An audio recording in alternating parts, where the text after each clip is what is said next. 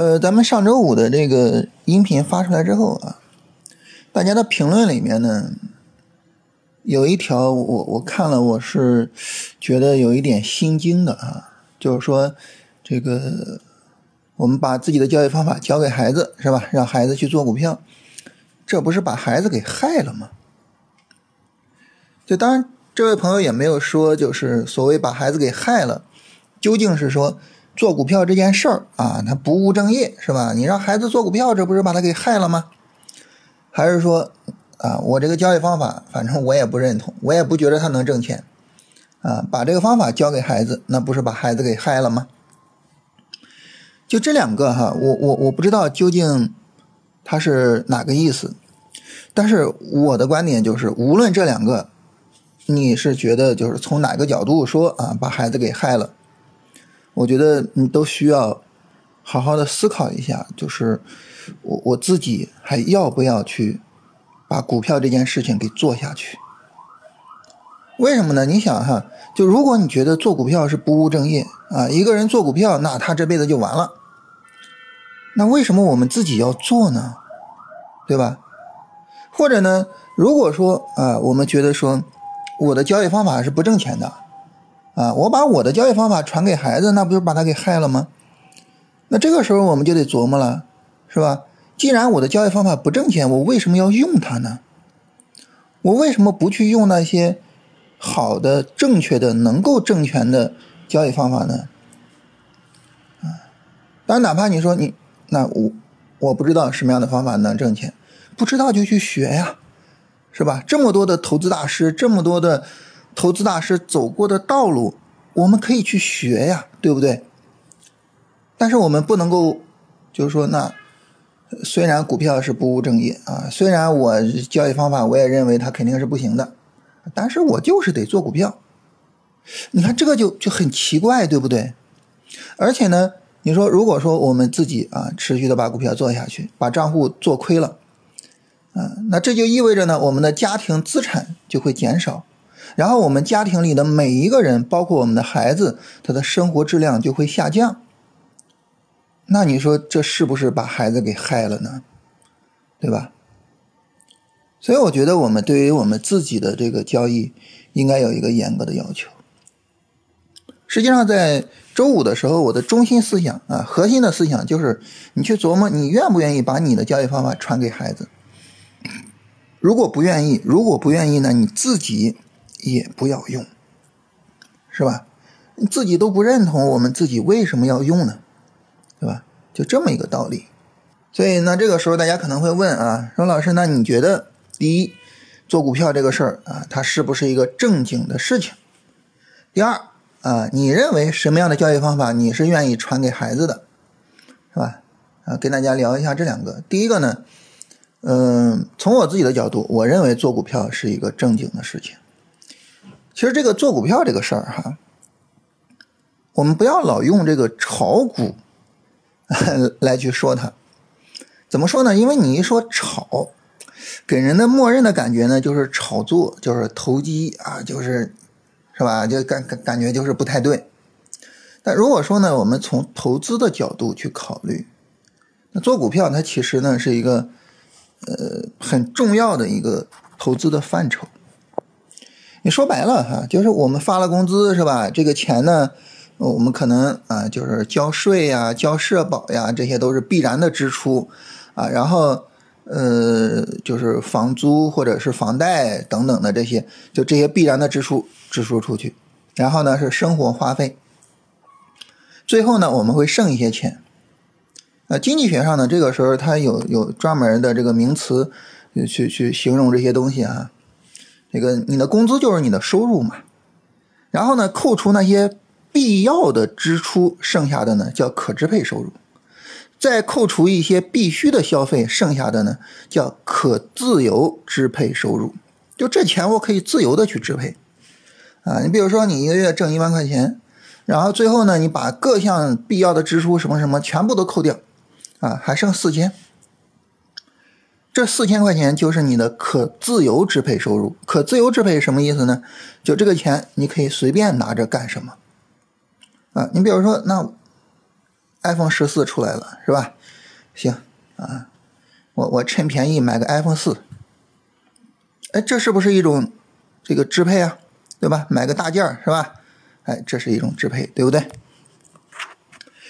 那我我们除了这种大件消费之外，啊，什么旅游啊，是吧？什么就是其他这些都可以，对不对？但是呢，有些时候我们会考虑，那我为了以后，对吧？为了孩子的教育啊，为了养老呀，我也需要存一些钱。那存这个钱呢？那你往哪儿存呢？最简单的就开一张银行卡，放银行卡里边，是吧？活期存款。但是活期存款呢？它这个利息有点低呀，对吧？那怎么办呢？定期存款，定期存款的利息我还不满意怎么办呢？有什么理财呀，是吧？国债呀，啊，然后这里边还包括什么呢？为了长期的这种花费，就是去买一些保险呀，等等的，就是这些东西。这些呢，一般来说就是都是属于风险很小啊啊这样的一种情况。但是风险小，我们知道收益也小。如果说我们想要去增加收益，那这个时候我们难免就会想，哎，我要不要去做一些投资呢？是吧？那投资投资什么呢？投资的这个东西哈，它得能有产出才行。所以你投资什么东西，这个时候呢，其实说白了就是去投资生产资料啊。你说我投资黄金、投资古董、投资什么？呃，这个东西呢，因为它没有产出，它只能是。击鼓传花，只能指望着它的价格的增长去赚钱，所以这种其实呢，相对来说啊，不是正儿八经的投资。正儿八经的投资，投资生产资料。你比如说，我自己开个厂子，是吧？但是这个对于我们来说可能难度有点大，尤其是我还要上班呢。所以那怎么办呢？投股票，投股票就是投这个企业的一部分，就是投生产资料。这个时候呢，它和黄金和古董不一样，是什么呢？就哪怕这个这个股价不涨，我也有可能挣钱。为什么呢？因为它有可能会有分红啊，对吧？你像工商银行的股价是吧，没有什么大的波动，但是它每年都有百分之五的分红，每年百分之五啊，哇，这个这个比定期存款的利息还要高啊，就等于什么呢？我如果说去买工商银行。我每年有百分之五的分红的收益，然后呢，如果说我哎我碰上一个牛市，我还有意外之喜，对不对？所以那这个时候其实哎我就可以去买工商银行，啊，当然这都是属于相对比较低风险的投资，是吧？然后呢，你比如说买基金，是吧？相对比较低风险的，啊，然后如果说我有足够的能力啊，我可以去买一些我比较认可的行业、比较认可的股票。啊，当然这个时候风险也会随之而增加。也就是说什么呢？也就是说，当我们对我们资金的一个增值有需求的时候，股票其实它会成为我们自然而然的一个选择和要求。所以你说做股票它是不是一个正事儿呢？是一个正事儿。那关键在于哪呢？关键在于你不要以炒的思维去看股票，而要以一个追求长期资本增值的思维去看股票。那大家说不对呀？说你跟我们聊短线聊了那么长时间，你现在告诉我要以一个长期资本增值的角度看股票，那你是不是现在转向价值投资了呢？那我跟大家说哈，我没有转向价值投资，我也没有能力转向价值投资，啊，没那本事。但是呢，你做短线它其实也是一个道理的，就你不要是那种炒的思维，你不要是那种各种追市场热点的思维。你也是一样去考虑，我哪怕我做短线，我怎么样能够实现长期的资本增值呢？你比如说最简单的一个道理，就是短线这个事情，它是不是时时刻刻都能做？是不是每天都能做呢？对吧？如果说不是，那么什么情况下做短线有更高的概率呢？短线做哪些板块、做哪些股票有更高的概率呢？有这种事情是不是值得我们去思考呢？而当我们把这些事情思考的比较彻底，然后呢，能够解决的比较好的时候，那好，那是不是就意味着我们有可能在短线上也实现长期的资本增值呢？但它是这么个道理，嗯，前两天这个就是跟朋友聊，我就说到这个事情。你比如说做短线，如果说我们一年有六个月在做做短线，然后剩下的六个月是休息，你几乎百分之百的挣钱。如果说呢，我们每年有八个月做短线，然后有四个月是休息的，你很大的可能赚钱。如果说我们每年有十个月做短线，两个月休息，你很有可能是亏损的，呃，甚至说你有非常大的可能是亏损的，因为你很可能是在做追涨杀跌的操作。如果说我们一年下来十二个月，时时刻刻的都在做短线，那完蛋了，是吧？几乎没有可能赚钱。当然，我说六个月也是一个约束啊。你比如说熊市的时候，可能值得做短线的时间可能就三四个月；牛市的时候，尤其是像一五年那种超级大牛，是吧？那可能就不用听啊。但是整体平均下来啊，你比如说十年的时间，我做短线的时间五年啊，那这个时候可能就是有一个很好的盈利的，就知道停啊，对吧？知道停啊。这就是什么？这就是能把短线做到长期资本增值的这种思路啊，对吧？它不是一个短炒的思路，不是一个捞一把就走的思路，对不对？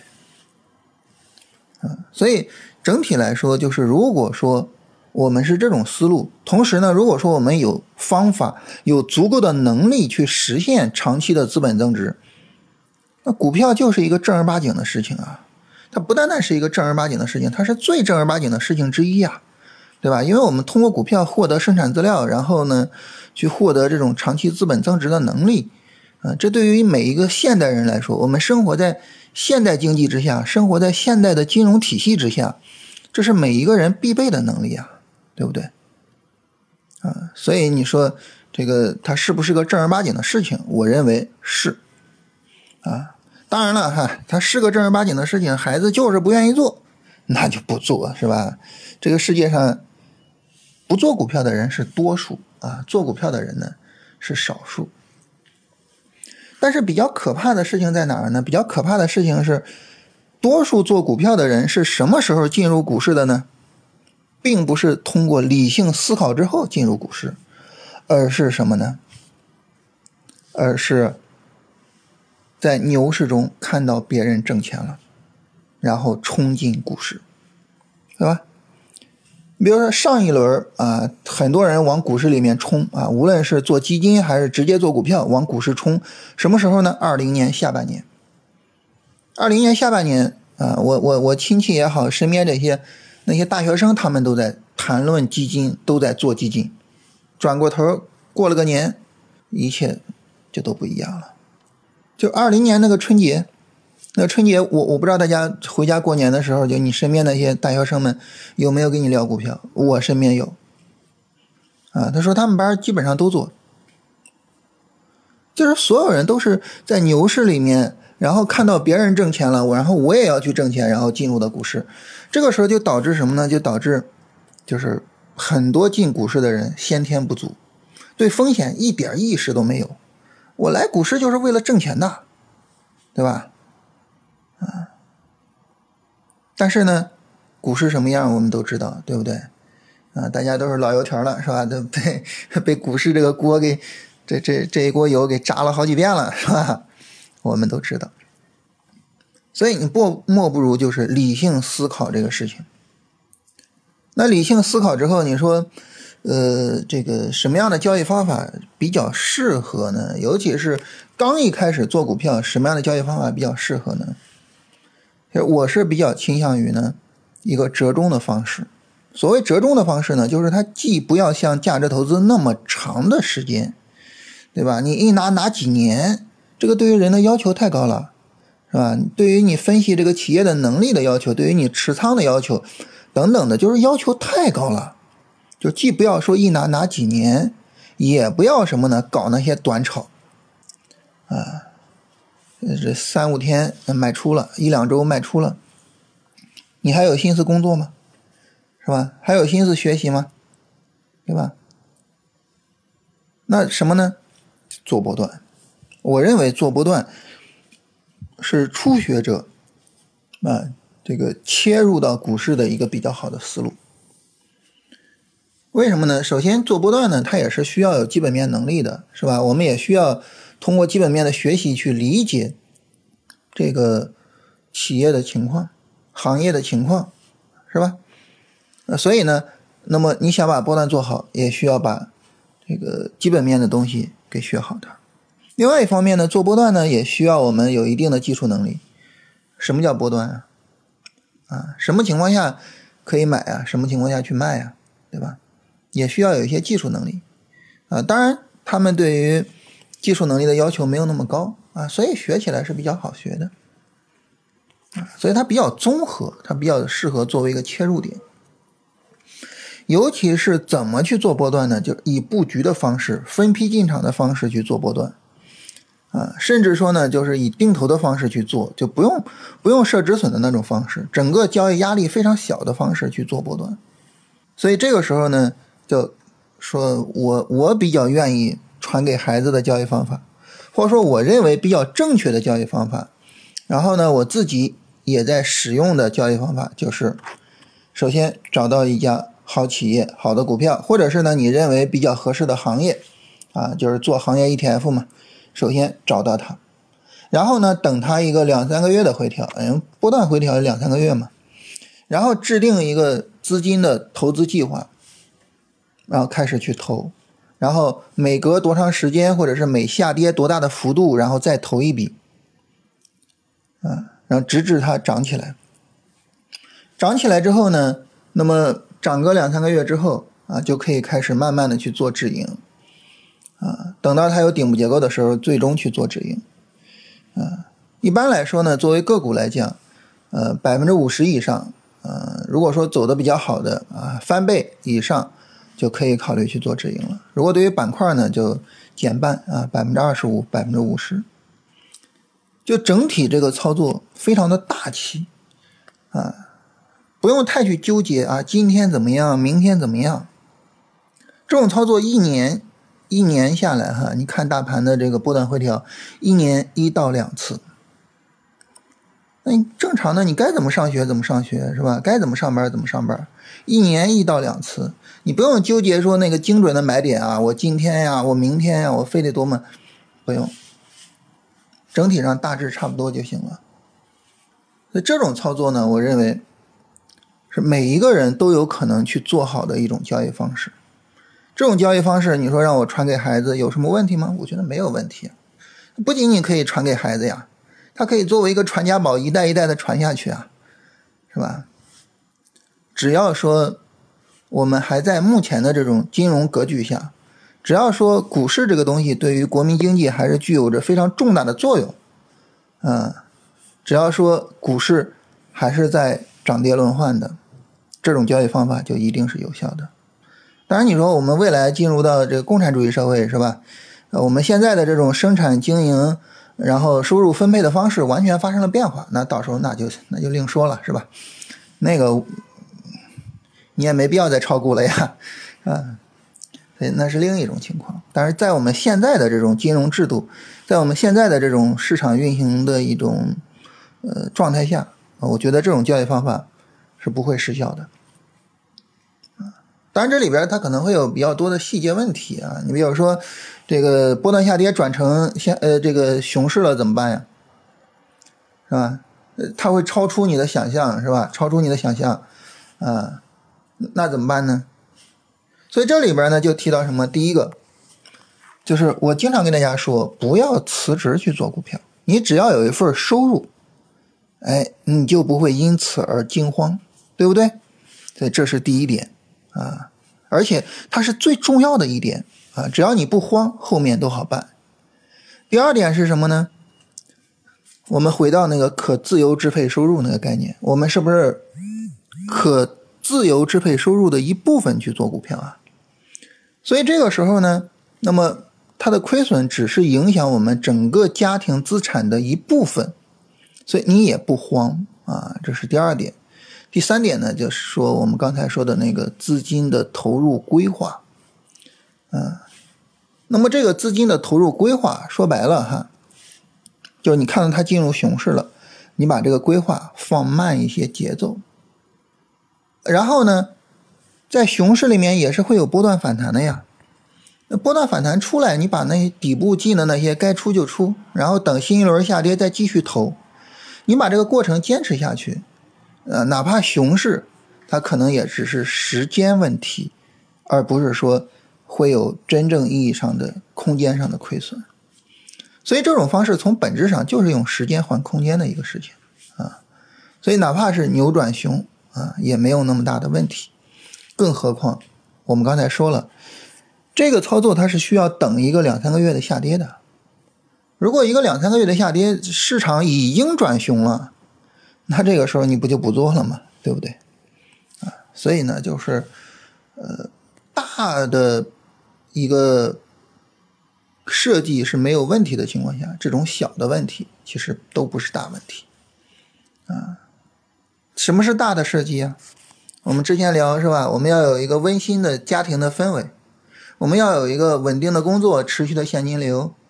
是吧？这是大的东西，这种大的东西只要没问题，这种小的具体的操作的东西，它能有什么问题？它能出什么问题呢？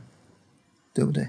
那这是跟大家聊呢，就是我们，呃，我我我自己认为啊，就是比较靠谱的，能够传给孩子的方法啊。当然，大家也可以琢磨一下，就是你认为什么方式啊是比较靠谱的啊，是可以传给孩子的。但是如果说我们再回到今天最初的那个讨论，如果说你就发自内心的认为股市这个东西不务正业啊，这一行就不能干。如果你说呢，我现在没有什么好的交易方法，我也不认为有任何方法能够在股市里面长期赚钱。如果是这样，我我说实话，我真的觉得就莫不如就是考虑一下要不要去退出股市这件事情。股市并不是我们人生最重要的事情，它甚至不是我们人生的必需品，它只是一个点缀。我们希望它能够起到锦上添花的作用。但是如果说它在锦上添的并不是鲜花，而是我们的雪花，它并不能够说让我们穿出去很光鲜，而是一刀一刀的在捅我们的话，那为什么我还要做股票呢？是吧？就聊这个可能会让大家觉得有一些刺痛，会让大家觉得，哎呀，我的天呐，我赔了钱了，我怎么能退出呢？但是大家好好好好的琢磨一下这个事儿，就是往事不可追呀，是吧？过去的亏损已经过去了，但是那我退出股市了，至少未来我就不会再有亏损了呀，所以，我我觉得这个事儿还是很值得我们去考虑的，好吧？我们今天就聊这些内容啊。